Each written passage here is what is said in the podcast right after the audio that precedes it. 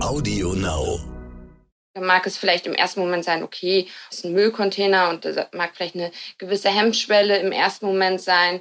Aber ab dem Zeitpunkt, ab dem man einmal in einen geöffneten Container geschaut hat, der gut gefüllt ist und man sieht, wie viele gute Lebensmittel dort landen, wird es ein bisschen bedeutungslos, dass es gerade eigentlich Müll ist. 75 Kilo Lebensmittel werden jährlich pro Person in Deutschland allein in Privathaushalten weggeworfen. 75 Kilo pro Person. Dazu kommen dann Lebensmittel, die in der Industrie und in der Landwirtschaft einfach in die Tonne wandern, obwohl sie eigentlich noch verzehrt werden könnten. Die Verschwendung ist mit anderen Worten gigantisch. Seit einigen Jahren gibt es jetzt Menschen, die versuchen, dieser besonderen Art der Verschwendung auch mit besonderen Aktionen etwas entgegenzusetzen. Die klettern nämlich in Mülltonnen, vor allem in Mülltonnen von Supermärkten, und holen Lebensmittel raus. Produkte, deren Haltbarkeitsdatum abgelaufen ist, Gemüse, Obst. Weil Mülltonnen meist Container sind, nennt man das dann auch Containern, zumindest in Deutschland. Mülltaucher werden diese Leute auch genannt, andere nennen sie Lebensmittelretter. Das Problem in Deutschland ist, dieses Lebensmittelretten gilt als Diebstahl. Selbst wenn ein Supermarkt etwas wegwirft, dann gehören die Lebensmittel immer noch dem Supermarkt. Das hat gerade erst das Bundesverfassungsgericht in Karlsruhe in einem ziemlich aufsehenerregenden Urteil entschieden. Wer hier in Deutschland Lebensmittel aus Mülltonnen nimmt, ist rechtlich ein Dieb oder eine Diebin. Wie kann das sein und was muss getan werden, um da etwas zu ändern? Ich freue mich sehr, darüber gleich mit den zwei Frauen sprechen zu dürfen, die dem Thema in Deutschland vielleicht so viel Aufmerksamkeit verschafft haben wie kein anderer. Und zwar Caroline Kuhn und Franziska Schmidt, zwei Studentinnen aus Olching bei München. Die sind beim Containern von der Polizei ertappt worden, wurden angezeigt, verurteilt, aber haben ihren Fall mit viel, viel Mut eben bis vor das Verfassungsgericht in Karlsruhe getragen. Und jetzt, nach der Entscheidung von Karlsruhe, machen Sie mit einer Petition weiter. Stern nachgefragt. Und damit herzlich willkommen zu Nachgefragt, dem Stern Podcast. Ich bin Florian Güsken und freue mich sehr, dass Sie heute dabei sind. Und damit gleich zu Caroline Kuhn und Franziska Schmidt und der Frage, wie ist das denn, wenn man dafür bestraft wird, dass man Lebensmittel essen möchte, die andere wegwerfen? Hallo Frau Kuhn, hallo Frau Schmidt. Hallo. Hallo Herr Güsken. Es freut mich sehr, dass Sie sich heute die Zeit genommen haben. Ihr Fall und Ihre Beschwerde vor dem Bundesverfassungsgericht hat ja bundesweit für Furore gesorgt und die Diskussion darüber befeuert, wie der Lebensmittelverschwendung denn auch in Deutschland beizukommen ist.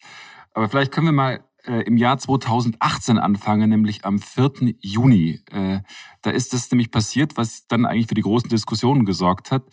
Können Sie vielleicht nochmal beschreiben, was genau am 4. Juni 2018 passiert ist? Ja, wir hatten uns dazu entschieden, ähm, gemeinsam Containern zu gehen. Das heißt, ähm, in die Mülltonnen des Supermarktes zu schauen und nach ähm, noch genießbaren Lebensmitteln zu suchen. Wir sind da einfach mit den Fahrrädern zum nächstbesten Supermarkt hingefahren und genau, sind da auch fündig geworden. Wir hatten wir haben echt einiges gefunden, sei es Milchprodukte, Obst, Gemüse. Und als wir dann gerade losfahren wollten, wieder mit den Fahrrädern zurück nach Hause, kam die Polizei um die Ecke, die anscheinend im naheliegenden Park ähm, hinter dem Supermarkt Streife gegangen ist. Mhm. Sie, Sie, wohnen in Olching, ne? das ist in der Nähe von München.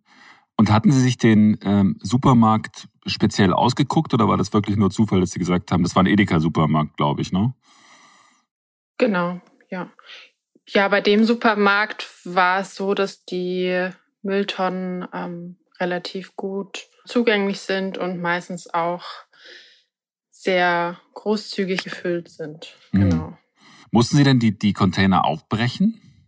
Nein, also die Container sahen so aus, also es ist quasi eine große ja, LKW-Einfahrt. Mhm.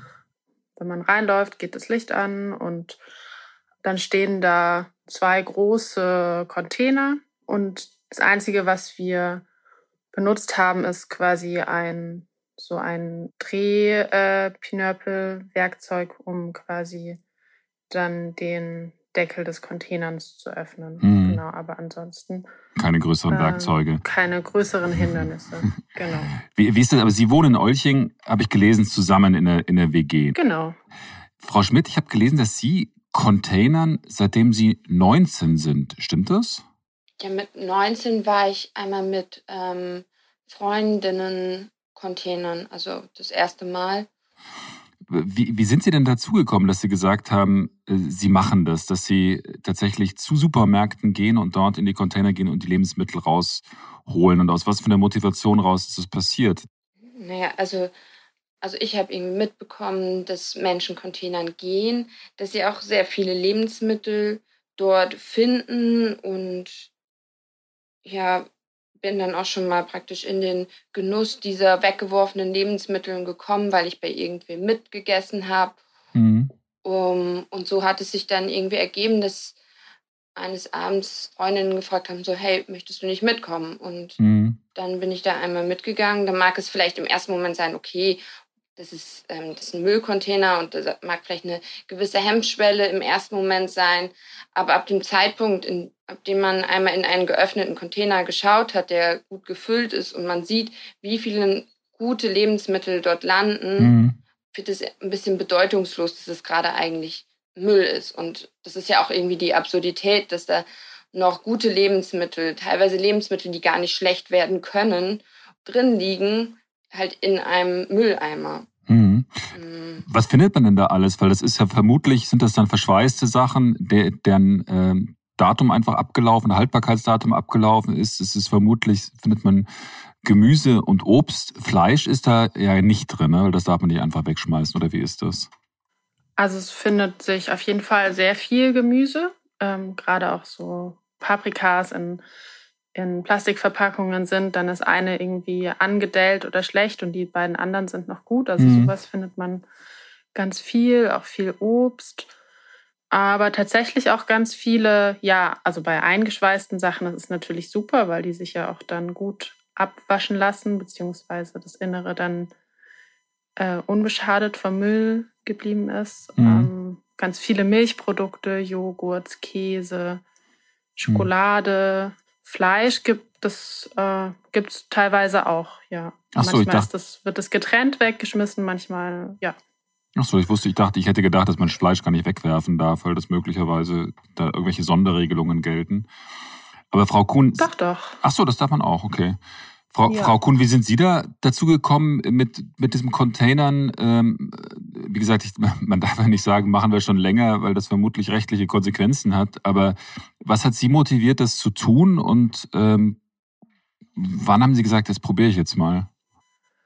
Bei mir war das so, ich ähm, bin das erste Mal mit einer Freundin und ihrer Familie mitgegangen, weil die das ähm, sehr regelmäßig gemacht haben und da immer so begeistert davon erzählt haben, was man denn alles Tolles in der Mülltonne noch finden kann. Und, und dann dachte ich, okay, schaue ich mir das einfach mal an und gehe da mal mit und war dann wirklich wahnsinnig überrascht, wie Franzi ja auch schon gesagt hat, wie viele vor allem noch gute Lebensmittel da drin mhm. waren.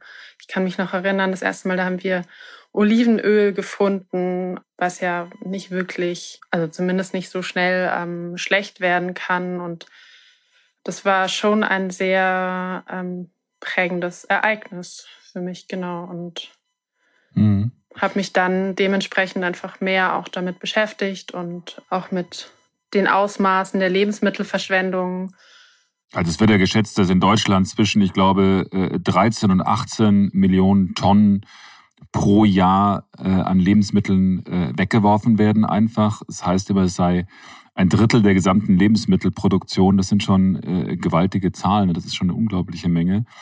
Ich, ich habe gelesen, dass das Containern ja letzten Endes kein ganz neues Phänomen ist, sondern das gibt's ja eigentlich schon länger. Gibt's da sowas tatsächlich auch wie so eine Container-Szene? Es gibt ja auch Begriffe dafür. Das heißt ja irgendwie Mülltauchen oder Dump-Diving oder Dumpster-Diving ähm, und wird ja in ganz vielen Ländern auch praktiziert. Gibt's da sowas wie ein eine Szene, Internetforen, Austausch? Gibt es sowas? Ja, es gibt durchaus einige Internetforen, wo man sich so ein bisschen Infos zusammensuchen kann, vielleicht auch rechtliche Informationen oder was man nicht alles äh, für tolle Gerichte aus Containern zum Essen machen kann. Wie, wie machen Sie das denn ganz konkret dann, wenn Sie, wenn Sie jetzt was aus einem Container rausgeholt haben? Ähm, das ist ja möglicherweise tatsächlich auch schlecht geworden oder möglicherweise auch, weiß ich nicht, kann, kann Gift enthalten oder was auch immer. Wie haben Sie denn sichergestellt, dass Ihnen das nicht schadet? Ich glaube, wir haben da auch sehr auf unsere ähm, Sinne vertraut. Einmal ähm, sieht man ja, ob die Lebensmittel noch ähm, soweit gut aussehen, ob irgendwo Schimmelstellen sind oder sonstiges. Mhm. Ähm, dann kann, können wir natürlich auch dran riechen.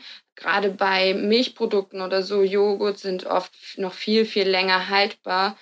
Den kann man dann auch einfach aufmachen oder den haben wir dann aufgemacht, dran gerochen, probiert und ähm, ja, so haben wir das festgestellt. Wir haben dann natürlich auch ganz viele Sachen einfach ja, verkocht, was dann auch eine gute Methode ist.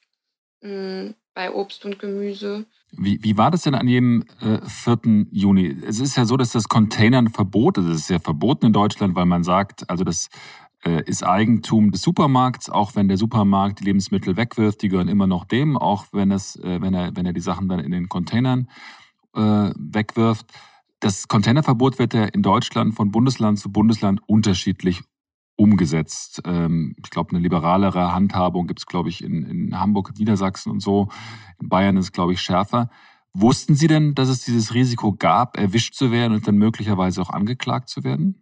Also mir war es nicht so ganz bewusst. Ich hatte von Freunden schon gehört, dass sie irgendwie ähm, mal Kontakt an einem Abend mit der Polizei hatten, aber dass ähm, die Polizistinnen sich da auch immer sehr einsichtig gezeigt haben Genau, also ich hätte nicht, nicht damit gerechnet, was im ähm, Rückblick vielleicht auch ein bisschen naiv war, mhm. weil ich auch einfach gedacht habe, dass da durch niemand zu Schaden kommt, dass nichts weggenommen wird, was woran jemand noch wirklich Interesse hatte. Mhm. Im Endeffekt war es ja Müll, etwas auch, das Menschen als wertlos für, äh, für sich erklärt haben. Und da habe ich irgendwie einen größeren Mehrwert darin gesehen, das noch zu verwenden. Hm. Aber für uns stand einfach im Vordergrund, dass wir diese Lebensmittel in der Tonne gesehen haben. Man sich denkt, boah, Wahnsinn, was kann man da noch Tolles draus machen? Und vor allem auch mit dem Bewusstsein, ich, mit dem, was ich hier gerade tue, schade ich niemandem. Die Lebensmittel sind bereits weggeworfen worden. Niemand hat mehr Interesse an ihnen. Ähm, und hatten dementsprechend auch kein, ja, kein schlechtes Gewissen. Ähm, oder, mhm. ja. Also sie haben sich nicht. halt auch nicht das Bewusstsein, einen Diebstahl zu begehen. So. Hm, ich wollte gerade sagen, sie haben sich nicht als Diebe gefühlt, weil sie gesagt haben, das Zeug wird ja eh weggeworfen und es ist noch zu nutzen. Ja. Edeka hat den Wert des Schadens der Lebensmittel, die sie mitgenommen haben, auf ungefähr 100 Euro beziffert. Hat Edeka dann versucht, mit ihnen Kontakt aufzunehmen oder haben die einfach gleich äh, eine Anzeige, also haben, sie, haben die sie gleich, einfach gleich angezeigt? Ähm, diese Sache war ein bisschen komplexer. Also die Polizei hat ähm, bei Edeka angefragt, was am Vorabend weggeworfen wurde mhm. und genau hat praktisch so eine Liste angefordert von den weggeworfenen Dingen und die wurde von der Polizei zusammengerechnet und, und die Polizistinnen sind dabei auf einen Wert von über 100 Euro gekommen. Mhm. Ähm, also kann man nicht unbedingt sagen, dass Edeka diesen Wert auf über 100 Euro beziffert hat, sondern genau, das war, ähm, das kam von Seiten der Polizei und der Staatsanwaltschaft. Ja, das ist eine wichtige Oder Caro, würdest du mir da so zustimmen? Genau, genau. Also primär wurden wir auch eben erstmal von den beiden Polizistinnen beziehungsweise dann eben von der Staatsanwaltschaft mhm. ähm, angezeigt und von Seiten des Supermarktes kam dann eben ein ein Strafantrag, der quasi zusätzlich die, die Anzeige ähm, bestärkt hatte, der letztendlich, also dann aber nach ein paar ähm, Wochen auch wieder zurückgenommen wurde. Mhm. Also Edeka hat das dann nach ein paar Wochen zurückgenommen, hat gesagt, also von uns aus ist es jetzt nichts, was wir weiterverfolgen wollen. Das ist nochmal interessant, eine interessante Information. Ähm, genau. Die, Sie sind, also ich meine, das ist ja schon, Sie sind dann angezeigt worden wegen, das heißt besonders schweren Diebstahls, Strafgesetzbuch Paragraph 243 und dann gab es einen Prozess vor dem Amtsgericht in Fürstenfeldbruck. Da wurden Sie dann äh, verurteilt, ich glaube erstmal zu acht Stunden Arbeitsstunden bei der Tafel, also dem gemeinnützigen Verein und zu einer Geldstrafe. Wie hoch war die Geldstrafe genau? 15 Tagessätze, 15 Euro, also 225 Euro. Für, je, für jeden von Ihnen dann jeweils? Genau. Genau. Das, was ich interessant fand, ist, dass es äh, um dieses Verfahren rum, da gab es ja dann schon, man kann es vielleicht Proteste nennen, aber es gab zumindest in Fürstenfeldbruck, haben Leute sie unterstützt und waren offenbar auf der Straße. Ich habe gelesen, es waren so um die 100 Leute. Was, was hatten Sie das dann organisiert oder wie kam das zustande? Es haben sich Magst du? Kannst gerne sagen.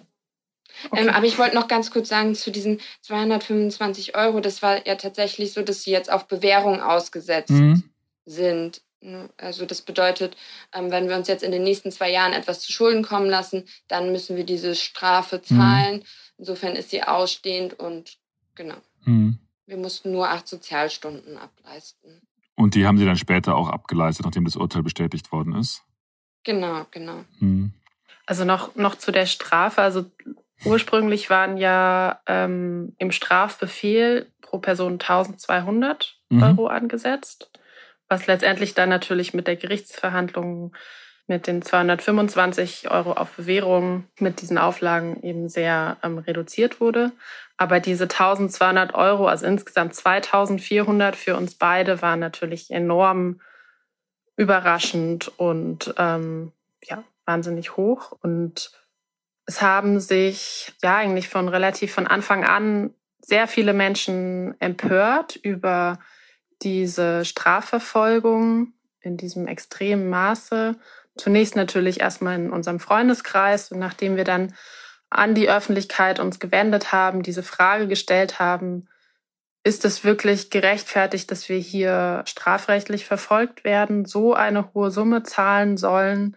Haben sich dann wirklich sehr viele Leute mit uns solidarisiert. Es gab eine Soli-Party, wo Spenden gesammelt wurden. Es gab dann eben auch Menschen, die diese Kundgebungen ähm, organisiert haben. Es gab eine Kundgebung bei unserer ursprünglich zweiten angesetzten äh, Gerichtsverhandlung. Also die Gerichtsverhandlung wurde mehrmals verschoben. Ähm, mhm. genau. Das heißt, dann ist die Strafe dann am, am, Schluss auch abgemildert worden. Also das, das war die, die ursprüngliche Forderung der Staatsanwaltschaft, war der hohe Betrag und dann ist es letzten Endes relativ glimpflich ausgegangen, das Urteil, ne? Ja. Genau. Aber natürlich, trotzdem bleibt es eine Strafe und trotzdem bleibt auch der Stempel von äh, Diebinnen, Straftäterinnen ähm, oder eine Schuld, mhm. die uns zugewiesen wird. Mhm. Sie haben ja relativ schnell gesagt, Leute, das lassen wir uns nicht gefallen. Auch ähm, genau aus den Gründen, äh, die Sie gerade genannt haben, dass Sie gesagt haben, wir werden dazu Diebinnen gestempelt, obwohl wir doch eigentlich tatsächlich etwas tun, was mit Diebstahl keinesfalls gleichzusetzen ist. Ähm, an welchem Punkt haben Sie denn gesagt, nee, also wir wehren uns jetzt weiter? Wie ist das passiert? Unser Prozess der hat sich jetzt ja auch über zwei Jahre ähm, gezogen. Er hat verschiedene Etappen durchschritten vor unterschiedlichen Instanzen.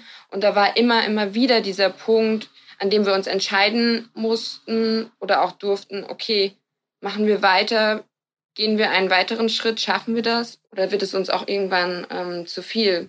Aber auch ganz am Anfang stand schon Natürlich haben wir viel darüber geredet, nachdem dieser Vorfall war, nachdem wir den ersten Brief von der Staatsanwaltschaft bekommen haben. Aber trotzdem war es auch eine individuelle und persönliche Entscheidung von uns als Einzelmenschen, ähm, möchten wir diesen Weg gehen oder nicht. Und genau, jeder hat sich dafür entschieden und dann waren wir, haben wir gemeinsam für diese Sache eingestanden. Ja. Was uns natürlich motiviert hat, war einfach die, ja, dieser krasse Fakt, dass so wahnsinnig viele Lebensmittel weggeworfen werden mhm. und dass wir hier einfach auch aufmerksam machen können auf diese Thematik und motiviert hat uns auch, dass so viele Menschen wirklich hinter uns gestanden haben und gesagt haben, ja, ähm, das ist so ein wichtiges Thema, wir unterstützen euch da. Und es war wirklich super ähm, ermutigend und ähm, empowernd, genau.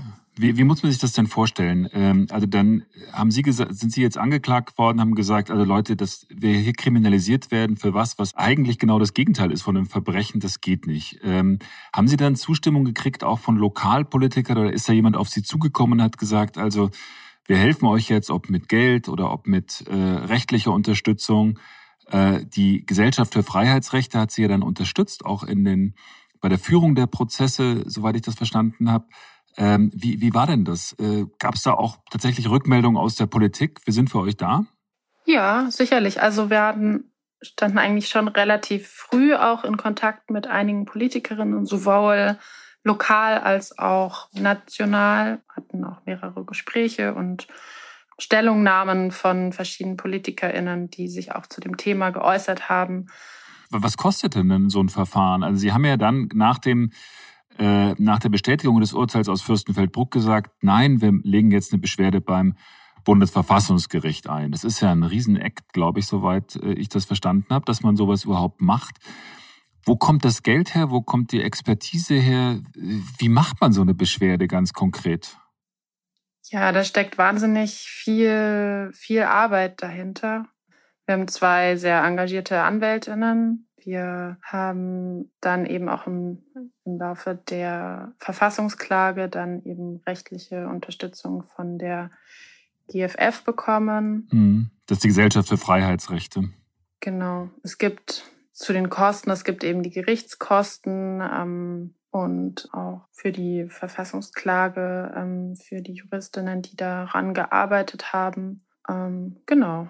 Ja, und ähm, wie schon irgendwie gesagt wurde, wurde dieser Prozess wahnsinnig von der Öffentlichkeit getragen. Einmal durch viel Zuspruch und einfach Menschen, die uns geschrieben haben und auch ermutigt haben, weiterzumachen. Und das hat uns auch wahnsinnig viel, viel Kraft gegeben und ja, hat uns natürlich auch gezeigt, okay, ja, das ist ein wichtiges Thema und damit sind wir nicht alleine.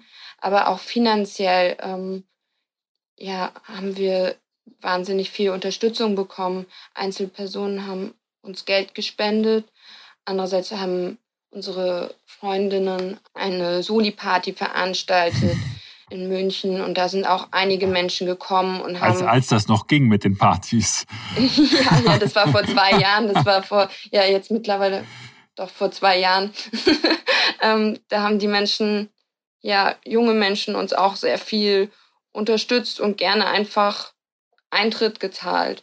Also davon konnten wir dann Gerichtskosten zahlen, Anwaltskosten. Und ähm, im nächsten Schritt bei der Verfassungsklage müssen wir auch sagen, dass halt WeAct, ähm, die sie uns da auch wahnsinnig unterstützt hat, mhm. ähm, auch nochmal finanziell. Mhm. Äh, was mich ja erstaunt hat, dass sie sich getraut haben, mit Klarnamen aufzutreten. Also diesem Anliegen, ähm, das Containern muss legalisiert werden und äh, zum Zweiten ähm, dass äh, Lebensmittel weggeworfen werden, das muss im Prinzip verboten werden, dass sie das mit ihren Namen und auch mit ihren Gesichtern verbunden haben. Das ist ein mutiger Schritt. Haben Sie da lange gezögert und wie sind Sie zu dieser Entscheidung gekommen, genau das zu tun? Also wir haben relativ lange, waren wir nicht mit unseren Gesichtern und nicht mit unseren richtigen Nachnamen in den Medien zu sehen, weil wir einerseits diese Kriminalisierung erfahren haben und auch einfach in einer ein bisschen ungeheuer war, uns da mit, mit Gesicht zeigen zu lassen, auch in dieser, in dieser Rolle. Mhm. Und mit der Zeit war es letztendlich auch nicht wirklich zu, nicht wirklich zu verhindern, auch einfach dadurch, dass wir dann eben auch bei Kundgebungen dabei waren im, im Gerichtssaal, dass man uns dann auch also dass man dann Bilder von uns gesehen hat, beziehungsweise auch man gesagt hat, dass wir eben Personen des öffentlichen Interesses sind oder des, des gesellschaftlichen Geschehens und ja, um da auch eine gewisse Transparenz zu schaffen oder genau. Also wir standen immer hinter dem, was wir gemacht haben, aber es fiel uns schon sehr lange Zeit ähm, schwer, uns da mit Gesicht zu zeigen. Mhm. also jede Person, jede containernde Person hätte angezeigt werden könnten, hätte genau in dieser Situation stecken können. Und es waren eben zufällig wir beide. Und ähm, in dem Sinne war es erstmal quasi für uns persönlich irgendwie unwichtig, dass jetzt genau wir die Caro und die Franzi sind, sondern wollten mehr für ja stellvertretend für ähm, diese Sache stehen. Hm. Also diese, diese Caro und Franzi, ich habe mir ein bisschen angeguckt, was darüber geschrieben worden ist. Natürlich, das ist ja schon fast eine Marke geworden mittlerweile. Caro und Franzi, die beiden Studentinnen aus Olching, die letzten Endes dass die Lebensmittelverschwendung und das Containern zu ihrem Thema gemacht haben. Also sind durchaus sowas geworden wie, ist vielleicht ein bisschen hochgegriffen, wie, wie Ikonen von zumindest in Deutschland dieser Bewegung. Meine Frage so ein bisschen aus dem Off. Es ist auffällig, dass bei allen grünen Bewegungen gerade, ob das jetzt Klima ist oder ob das jetzt auch Lebensmittelverschwendung ist, vor allem Frauen die Protagonistinnen sind. Haben Sie da eine Erklärung dafür? Hm, das ist eine gute Frage.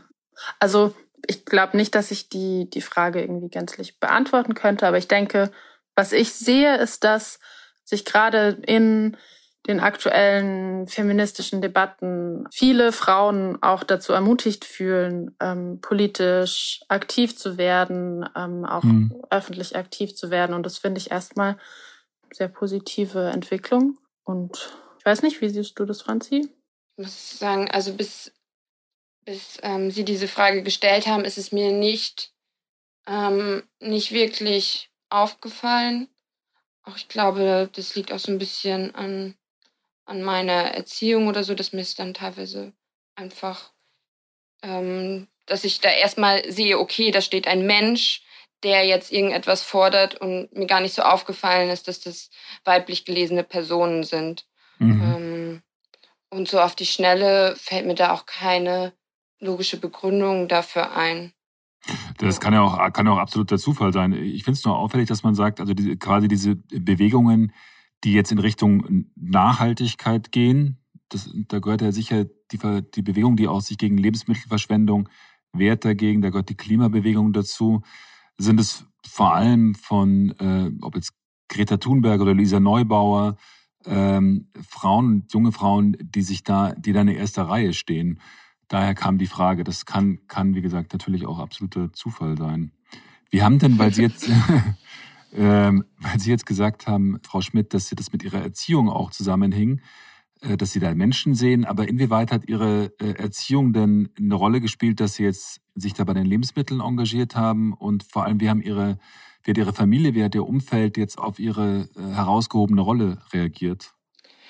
Ja, ich denke, ähm, sicherlich hat meine Erziehung und gerade meine Mutter da mitgewirkt, dass ich so ein, ein Verständnis davon gewonnen habe. Ähm, sie hat sehr viel gekocht und ja, Lebensmittel waren auf jeden Fall immer ein, ein, wichtiges Thema. Zeitweise hatten wir auch einen eigenen Garten, in dem wir Gemüse angebaut haben. Dementsprechend ja, wurde das auf jeden Fall ähm, dadurch gefördert. Mhm. Ähm, das Verständnis, dass Lebensmittel halt auch zum Essen da sind. Was die Reaktionen auf unser Verfahren betrifft, war es natürlich so, dass meine, meine Eltern auch ähm, ein bisschen Angst darum hatten, okay, die Tochter ist mit dem Gesetz in Konflikt gekommen, sie steht vor Gericht und so weiter. Das ist natürlich, das lässt Eltern auch nicht komplett kalt. Trotzdem haben sie aber auch gesehen, dass es etwas Wichtiges ist und ich habe sie auch letztens nochmal besucht und da müssen wir auch feststellen, dass es einfach wahnsinnig wichtig ist, sich mit Themen auseinanderzusetzen oder da auch manchmal zum gewissen Grad zivilen Ungehorsam zu leisten, einfach weil wir uns in einem demokratischen Prozess befinden.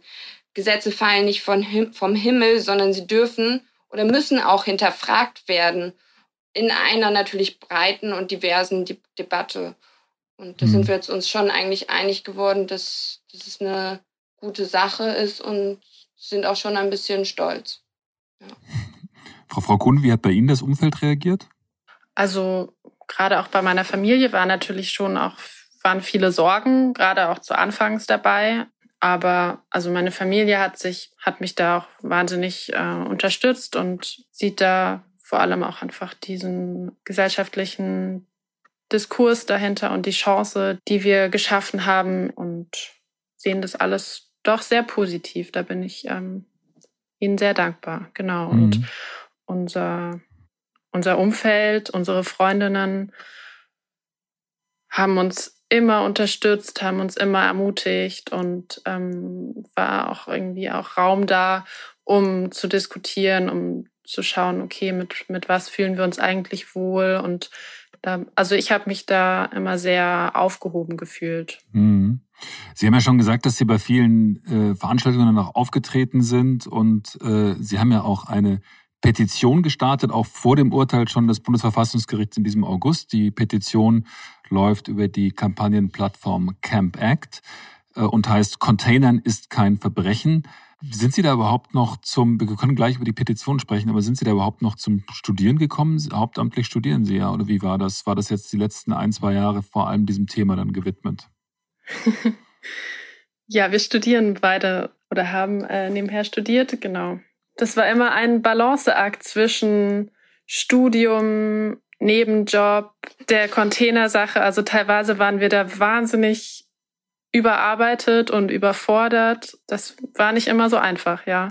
Und die Petition, die Sie gestartet haben, Containern ist ja ist kein Verbrechen bei Camp Act. Die hat ja, soweit ich das verstanden habe, vor allem zwei Ziele. Das eine ist zu sagen, diese Kriminalisierung von, von dem Nehmen von Lebensmitteln aus Containern äh, zu stoppen und zweitens Firmen dazu verpflichten, die Lebensmittel wegzugeben, an Bedürftige zu geben.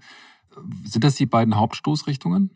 Genau, diese Forderung haben wir relativ zu Beginn ähm, gestellt und im Rahmen dieser Petition gefordert. Genau, und waren erstaunt, wie schnell, wie viele Unterschriften dazu gekommen sind und erhoffen uns natürlich auch, also noch hoffentlich viele weitere Unterschriften und hoffen uns davon, dass das nochmal ein, ja, dass diese Forderung an die Politik gehen kann und sich da dann auch etwas tut. Also es gibt ja, ich glaube, über, über 160.000 Unterschriften schon, ne? Genau. Ja. Ich habe mich gefragt, bei dieser, auch bei diesen Forderungen, ähm, das ist ja für mich irgendwie verständlich, aber wie halten Sie das eigentlich mit ähm, Haftungsfragen?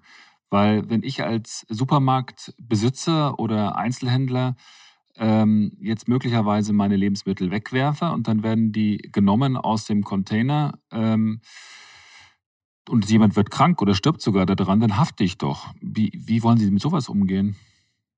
Ich denke, da muss man im gleichen Schritt einfach ähm, schauen, indem man, ähm, wenn es hoffentlich zu einer solchen Gesetzesinitiative kommt, dass man im gleichen Schritt schaut, okay, wie kann man da einen Ausgleich schaffen? Wie kann man eben verhindern, dass dann die Supermärkte dafür, dafür haften würden. Aber mir ist bisher kein Fall bekannt, dass jetzt containernde Menschen den Magen verdreht haben oder dann auch noch einen Supermarkt dafür angezeigt haben. Genau. Klar, klar, aber ich meine, es kann ja trotzdem passieren. Ne? Also wenn man sagt, aber diese Fragen müssen natürlich beantwortet werden, genau. Aber wir sind keine Juristinnen und ja.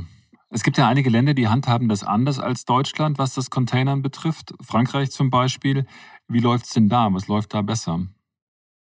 In Frankreich ähm, gibt es ja einen Wegwerfstopp für Supermärkte. Ähm, Supermärkte dürfen nicht mehr noch genießbare Lebensmittel in die Tonne äh, verfrachten. Natürlich muss man da auch schauen, okay, wie, wie effektiv ist dieses Gesetz. Das kann ich ähm, das kann ich natürlich nicht beurteilen, aber es ist natürlich mhm. schon mal eine klare Positionierung hin zu einer Wertschätzung von Lebensmitteln, weg von einem wirtschaftlichen Wahnsinn, würde ich mal, würde ich mal sagen. Ich weiß nur aus von ähm, Bekannten, dass es auf jeden Fall aber auch einen gesellschaftlichen Wandel ein bisschen angestoßen hat. Dahingehend, dass halt die Verwertung von noch genießbaren Lebensmitteln einfach einen viel höheren Stellenwert bekommen hat. So, so dass ähm, ja auch teilweise einfach mal in die Mülltonnen geschaut wird, okay, ist da noch was drin in diesen Supermärkten in Frankreich? Und mhm. ähm, ja, und das auch von den BürgerInnen untereinander ganz gut geheißen wird, beziehungsweise gab es da anscheinend eine Szene, okay, ähm, jemand ist zu der Supermarkttonne gegangen, hat da was rausgeholt und ein, äh, eine, ein Fußgänger oder eine Fußgängerin hat gefragt, oh, hast du was gefunden? Ähm, darf ich davon auch was haben? So, solche Szenen wurden mir dann irgendwie beschrieben, wo ich denke, okay, dieses Gesetz hat alleine schon einen Bewusstseinswandel angestoßen und das ist auf jeden Fall auch schon ein, ein Schritt in eine richtige Richtung. Mhm. Und letztendlich haben ja dort auch die, die Tafeln seitdem mehr Lebensmittel zur Verfügung, die sie an finanziell schwächere Menschen verteilen können. Alleine das ist schon eine super Entwicklung. Mhm. Aber sicherlich ist es nicht die einzige Lösung, die wir anstreben sollten, sondern da muss man auf ganz vielen verschiedenen Ebenen schauen, wo können wir überall ansetzen. Sowohl in der Lebensmittelproduktion, in der Landwirtschaft, als auch bei Supermärkten als auch im Privathaushalten, beim Mindesthaltbarkeitsdatum. Hm. Das, das Urteil des Verfassungsgerichts kam ja im August. Da heißt es ja im Kern dann, das Eigentumsrecht geht vor. Das ist das Prinzip, was wir gegen alle Argumente, die Sie auch vorgebracht haben, verteidigen müssen. Hat Sie dieses Urteil dann in seiner Konsequenz überrascht? Wir hatten natürlich gehofft, dass das Bundesverfassungsgericht das auch als Chance nutzt, sich da ähm, im Sinne von mehr Nachhaltigkeit zu positionieren. Dementsprechend hat uns auf jeden Fall das Urteil ähm, traurig gestimmt. Gleichzeitig haben sie uns natürlich auch an, an die Politik verwiesen und da auf jeden Fall darauf hingedeutet, dass PolitikerInnen anders handeln könnten. Das wollen wir das natürlich auch in Zukunft weiter, na, ähm, weiter verfolgen. Nicht umsonst haben wir auch noch diese Petition, die wir in Zukunft noch überreichen werden. Mhm. Wie waren denn die Reaktionen auf das Urteil? Also es gab ja dann überall Kommentare und die meisten haben gesagt, ja, das kann man juristisch wahrscheinlich nachvollziehen mit der, äh, juristischen Rechtssystematik. Außerdem Heribert Prantl in der Süddeutschen, der hat gesagt, nee, das geht auch juristisch so eigentlich gar nicht weil man muss das Sozialstaatsprinzip noch mit reinnehmen. Ähm, aber fast alle Kommentatoren, die ich gelesen habe, haben gesagt, also trotzdem, wir müssen jetzt was tun, weil äh, also auch wenn das rechtlich richtig sein mag, äh, das deckt sich einfach nicht mit dem, was wir an politischen Zielen haben und auch was unsere äh, sozialen Ziele sind. Wie war denn die Reaktion Ihnen gegenüber? Haben Sie dann Anruf, weitere Anrufe erhalten von Politikern oder was ist da passiert? Ja, ähm, vielleicht war die Entscheidung für, äh, für manche Menschen absehbar. Trotzdem hätten sich viele vielleicht auch was anderes gewünscht. Eben eine stärkere Positionierung hin zum Grundgesetz Artikel 20a, ähm, dem Erhalt der Lebensgrundlagen für zukünftige Generationen. Oder nicht nur das Eigentumsrecht und der Schutz des Eigentums, sondern auch Eigentum verpflichtet. Es verpflichtet mich dazu, verantwortungsvoll damit umzugehen und verantwortungsvoll zu handeln.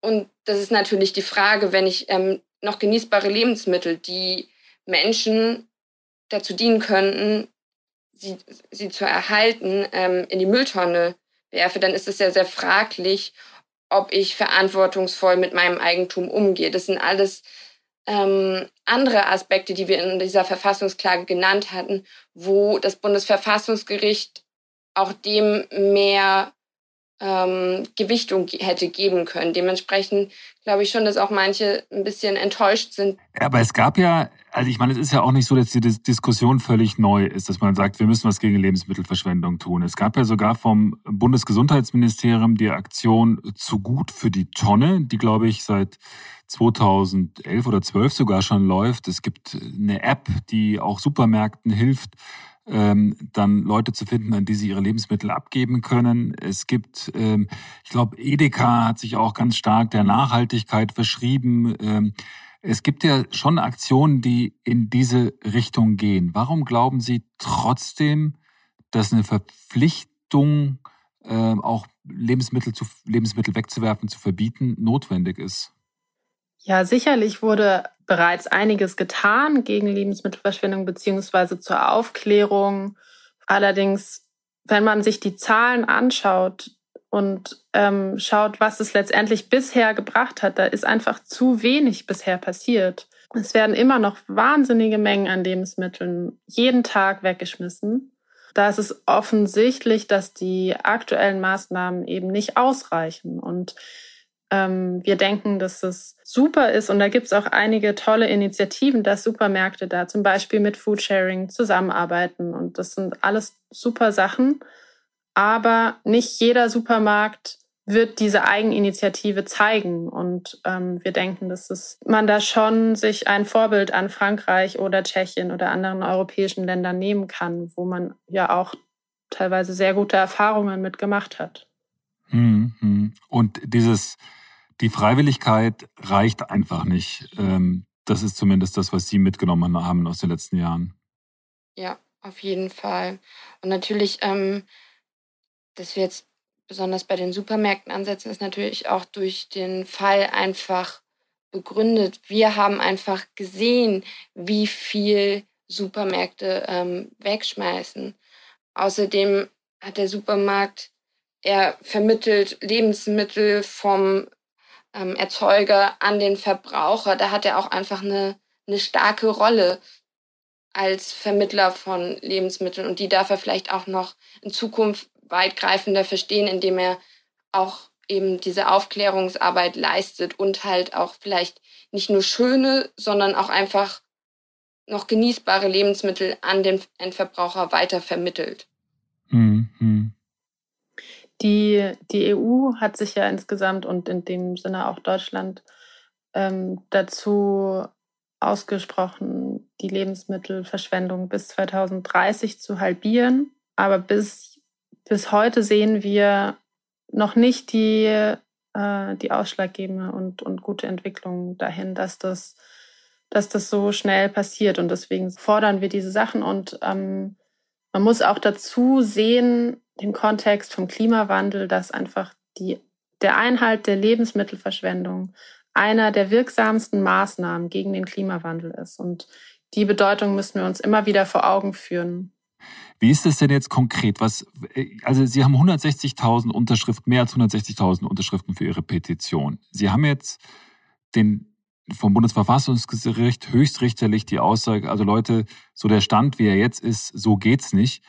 Ähm, was passiert denn jetzt als nächstes? Ähm, Gibt es denn eine Partei, die sagt, Frau äh, Kuhn, Frau Schmidt, äh, wir nehmen Ihre Anregungen auf und packen das in ein Gesetz? Ähm, wie, wie sieht es denn aus? Naja, schon das Bundesverfassungsgericht hat in seiner Entscheidung äh, sehr deutlich äh, den Hinweis darauf gegeben, dass es, dass die Politik gefragt ist in dieser, ähm, in dieser Thematik, dass man eben politisch Containern entkriminalisieren kann und natürlich auch zum Beispiel äh, Gesetzesinitiativen auf den Weg bringen kann. Und da sehen wir schon, geben wir so ein bisschen den Ball auch an die Politik und an die Gesellschaft weiter. Wir sind jetzt ähm, diesen juristischen Weg bis hierhin gegangen und jetzt liegt es ein bisschen in der Verantwortung von uns allen, jetzt Initiative zu ergreifen. Und da hoffen wir uns, erhoffen wir uns von der Politik natürlich schon diese Initiativen. Hm. Wie hat denn die Containern, Containern, Container-Szene, Container-Szene ist wahrscheinlich der falsche Begriff, Containern-Szene auf dieses Urteil reagiert. Äh, war da die Reaktion, gut, dann hören wir jetzt auf? Oder war die Reaktion eher, na gut, dann müssen wir das weitermachen? Ich glaube, da muss man schon auch sehen, wie divers die Gruppe an Menschen ist, die containert. Also manche Menschen eben mehr aus finanziellen Gründen, andere Menschen mehr aus politischen, ethischen Gründen. Ähm, ich denke schon, dass da einige Menschen sehr eingeschüchtert sind, beziehungsweise dass auch gerade auch die Entscheidung des Bundesverfassungsgerichts da ein gewisser Rückschlag war, weil jetzt einfach, es kommt natürlich immer auf den Einzelfall darauf an, ähm, aber da sich, dadurch sich Menschen natürlich jetzt noch mal mehr kriminalisiert fühlen. Aber ich kann mir nicht vorstellen, dass auf einmal niemand mehr Containern gehen wird. Hm, hm. Klar. Ich denke sogar, dass das Thema einfach bei viel mehr Menschen ähm, angekommen ist und da viele Menschen auch die Bedeutung davon sehen und sich vielleicht noch mal mehr ermutigt fühlen, ähm, mhm. Containern zu gehen. Also ich hatte auch den Eindruck, dass dadurch, dass sie das so prominent gemacht haben, viele Leute gesagt haben, also auf diesen Zustand und auf diese Absurdität, dass man sagt, man verbietet das Lebensmittel retten, so nennen Sie das ja auch, äh, obwohl das eigentlich ja gesellschaftlich relevant ist, äh, dass es schon vielen Leuten dadurch erst klar geworden ist. Wie geht es denn jetzt für Sie persönlich weiter? Man muss sagen, es waren zwei sehr, sehr intensive Jahre. Die sind nicht spurlos an einem irgendwie vorbeigegangen, dass es in irgendeiner Weise weitergeht und das Engagement hier nicht endet. Das ist auf jeden Fall sicher, in welcher Form. Dafür wollen wir uns auch noch ein bisschen Zeit lassen und ähm, das wird sich wohl in den nächsten Wochen auch zeigen. Gut, dann ähm, Ihnen tausend Dank für das, für das Gespräch. Vielen Dank. Danke. Tschüss. Tschüss. Ich finde den Mut dieser beiden ziemlich beeindruckend, habe mich aber während des Gesprächs auch gefragt, wie hoch ist eigentlich das medizinische Risiko, dass ich mir an diesen Lebensmitteln aus der Tonne sowas wie eine Lebensmittelvergiftung hole, dass die mir schaden? Genau diese Frage kann Dr. Michael Wünning beantworten, der medizinische Experte unseres Vertrauens. Am Marienkrankenhaus in Hamburg leitet er das Zentrum für Notfall- und Akutmedizin. Hallo, Herr Dr. Wünning. Moin, Herr Güsken. Wir sprechen über das Containern. Das bedeutet ja, dass Leute Lebensmittel aus Mülltonnen fischen. Wie ist das denn medizinisch? Was würden Sie denn aus einem Container rausnehmen und essen? Das kommt immer darauf an, was alles im Container drin ist. Äh, das ist ja, wie gesagt, ein relativ aktueller Trend. Wenn dort ein Apfel zum Beispiel drin ist, der nur eine braune Stelle hat und der deswegen vielleicht nicht in den Verkauf kommt, weil er nicht hübsch aussieht, dann ist der durchaus genießbar in dem Bereich, wo die Stelle halt jetzt nicht ist. Und dann kann man wahrscheinlich 90 Prozent des Apfels, nachdem man ihn vorher gründlich abgewaschen hat, nicht nur wegen den Schutz- und Wachsschichten, die da ja drauf sind oder den fraglichen Pestizidresten, sondern natürlich auch, weil der in so einem Container drin lag und natürlich nicht nur mit seinen eigenen Keimen, sondern auch dem ganzen Keim aus diesem Müllcontainer in Kontakt war, ordentlich abzuwaschen. Dann kann man das sicherlich nehmen. Noch eine kurze Zwischenfrage. Was sind denn da für Keime drin in so einem Müllcontainer? Ich glaube, es ist das gesamte Spektrum. Es kommt darauf an, was Sie in den Müll reintun. Weil jeder Keim, jedes Bakterium braucht einen anderen Nährboden. Bestimmt und eine andere Nährumgebung. Das hängt von Temperaturen ab, das hängt von, von Nährstoffen ab. Die einen mögen es mehr sauerstoffarm, die anderen mehr mit viel Sauerstoff, die einen wärmer, die anderen ein bisschen kälter. Und deswegen kommt es halt, wie gesagt, drauf an. Man kann natürlich einmal grob sagen, da sind die groben, das weiß ja jeder eigentlich, die äh, groben ähm, Richtlinien zum Beispiel von Eiern oder Eiprodukten. Wir alle haben schon mal von den, in den Nachrichten gehört, wenn wieder irgendwo ähm, in irgendeiner Großküche Salmonellenalarm war. Das ist dann, wenn Eiprodukte nicht richtig äh, gekühlt, gelagert werden und sich diese Bakterien dort vermehren können. Das gleiche kann aber auch genauso bei Hackfleisch zum Beispiel sein. Wenn Sie frisches Hack nehmen, haben Sie früher auch schon immer gelernt, das möglichst an dem Tag zu verbrauchen oder am nächsten Tag wirklich gut durchzubraten, damit da nichts passiert. Und viele denken mittlerweile, weil das Hack ja auch eingeschweißt deutlich länger haltbar ist, wie, wie kann das sein? Da ist es so, dass beim eingeschweißten Hack eine Kombination aus Gasen, Sauerstoff und anderen Edelgasen zusammengebracht wird, die halt in dieser Vakuumverpackung nicht so schnell das Bakterienwachstum fördern. Was natürlich ganz anders ist, wenn Sie ein frisches Hack direkt von der Theke nehmen. Da sollten Sie es sofort verbrauchen und am nächsten Tag auf jeden Fall die Geruchsprobe machen. Also es kommt darauf an, auf welchem Nährboden sich ein Bakterium vermehrt. Hm. Sie hatten gesagt, also bei Obst und Gemüse würden Sie gucken, wo es braune Stellen gibt und äh, bei anderen Produkten, da wären Sie aber möglicherweise vorsichtiger. Was wären das dann für Produkte? Wir hatten gerade schon über das Hack gesprochen, wir hatten über Eierprodukte gesprochen. Ja, alles, was generell tiefkühl natürlich ist, ist kritisch, weil es gibt natürlich eine Kühlkette und diese Kühlkette muss eingehalten werden. Und sobald ein Produkt aus der Kühlkette heraus ist, kann sich halt im Rahmen dieser Wärme verschiedene Bakterien je nach Produkt weiterentwickeln. Das ist ein, das würde ich auf keinen Fall nehmen. Ähm, das gleiche gilt natürlich wie gesagt für rohe, unbehandelte Wurst- und Fleischwaren. Das ist so der nächste Punkt. Was natürlich unbedenklich ist, wäre Alkohol, weil Alkohol ja schon an sich so ein bisschen was Desinfizierendes hat. Mhm. Da werden Sie aber auch sicherlich seltener die Weinflaschen finden. Das mag vielleicht dann nur in dem Fall sein, wo jetzt zum Beispiel Etikettierungsfehler drin sind oder Flaschen irgendwo beschäftigt äh, oder äh, ja, beschädigt sind. Den teuren Whisky werden die nicht wegschmeißen. Ähm das ist richtig. Trotzdem generell auch bei Getränken und bei Fruchtsäften gilt es natürlich auch auf das Verfallsdatum beziehungsweise auf das äh, Mindesthaltbarkeitsdatum zu gucken. Und auch da ist es natürlich so, dass die Produkte oftmals aus den Regalen genommen werden, sobald das äh, Mindesthaltbarkeitsdatum überschritten ist. Das heißt noch lange nicht, dass das Produkt dann im Endeffekt schlecht ist, aber man muss halt genau drauf gucken, wie viel dieses Produkt dann über das Mindesthaltbarkeitsdatum ähm, hinweggeschritten ist, weil je nachdem ist auch natürlich genau die Zeit, wo Fruchtsäfte bestimmte Gärprozesse ansetzen können. Das ist halt gerade bei, bei Säften so. Das muss nicht immer lebensbedrohlich sein, das ist richtig, aber kann natürlich zu Gesundheitsschäden wie Übelkeit, Erbrechen, äh, Durchfällen und anderen infektionsassoziierten Symptomen führen. Das wäre jetzt meine nächste Frage gewesen. Also Lebensmittelvergiftung ist ja offensichtlich ein relativ allgemeiner Be Begriff, glaube ich. Also der kann von relativ leicht bis zu schweren Erkrankungen gelten. Ist das richtig? Das ist richtig. Deswegen kann man auch nicht sagen, mit welchem Risiko das Ganze behaftet ist. Da kommt es wahrscheinlich auch darauf an, vor welchem Lebensmittelgeschäft in dieser Container steht und wo da, sagen wir mal, der Fokus äh, draufgelegt ist. Wenn wir darüber sprechen, dass wir irgendwas nehmen, was nur leicht verdorben ist, dann ist das irgendeine Art von Keim, der vielleicht, wie gesagt, Magen-Darm-Beschwerden macht, aber darüber hinaus nicht geht, weil er entweder an sich nicht so gefährlich ist als Keim oder weil die Keimlast, die wir damit aufnehmen, gering ist. Und das kommt der Körper mit seinen Abwehrkräften ganz gut äh, dem Ganzen entgegen. Es gibt aber ja auch, wie gerade schon am Anfang angesprochen, so Erkrankungen äh, wie Salmonellose, die durchaus in schweren Bereichen auch gefährlich werden können. Hm. Haben Sie denn solche Fälle oft in der Notaufnahme? Äh, Sie als Arzt, der täglich in der Notaufnahme ja. ist, kommen da oft Leute ja. mit Lebensmittelvergiftung? Natürlich. Ähm, Lebensmittelvergiftung im weiteren Sinne gehören ja auch die Pilzvergiftungen dazu. Das ist ähnlich zu sehen. Aber wir haben auch Leute, die äh, gerade oftmals ältere Leute, die das dann entweder nicht mehr richtig gelesen haben mit Haltbarkeitsdaten, die im Kühlschrank geblieben sind, vielleicht hinten gestanden haben, dann abgelaufen sind und dann genossen wurden. Das passiert schon und auch in einer gewissen Regelmäßigkeit.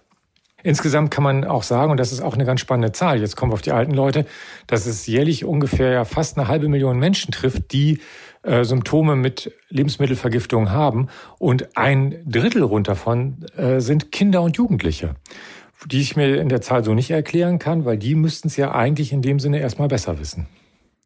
Das sind wahrscheinlich auch nicht diejenigen, die dann Containern gehen, außer vielleicht die etwas älteren Jugendlichen.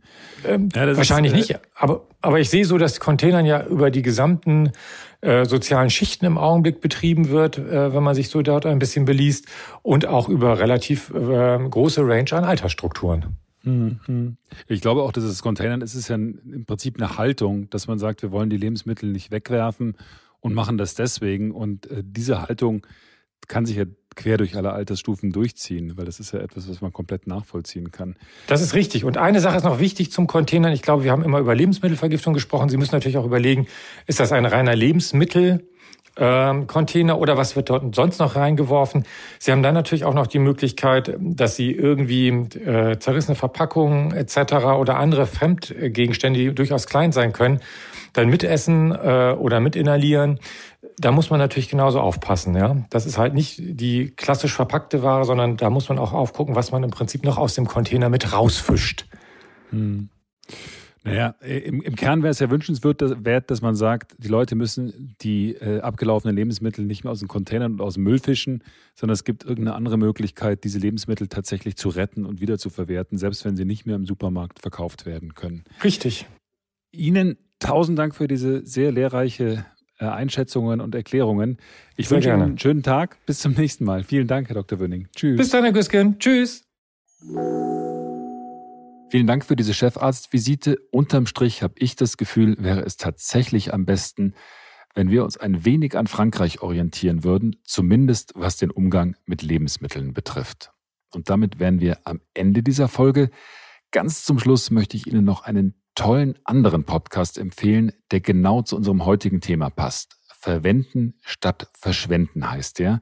Und da klärt Mike Mäuser von den RTL Hauptnachrichten zum Thema Lebensmittelverschwendung auf und berichtet, wie verantwortungsvolles Essen genau gehen kann, was es zum Beispiel mit dem Mindesthaltbarkeitsdatum auf sich hat und wie wir mit dem Thema Gemüsesklaven umgehen können. Verwenden statt verschwenden natürlich auch hier auf Audio Now. Hören Sie rein und damit wünsche ich Ihnen ein schönes Wochenende, Würde mich freuen, wenn Sie auch beim nächsten Mal dabei wären. Bis dahin, tschüss. Stern nachgefragt. Dieser Podcast ist Teil der Initiative Zeit, die Dinge neu zu sehen. Audio Now.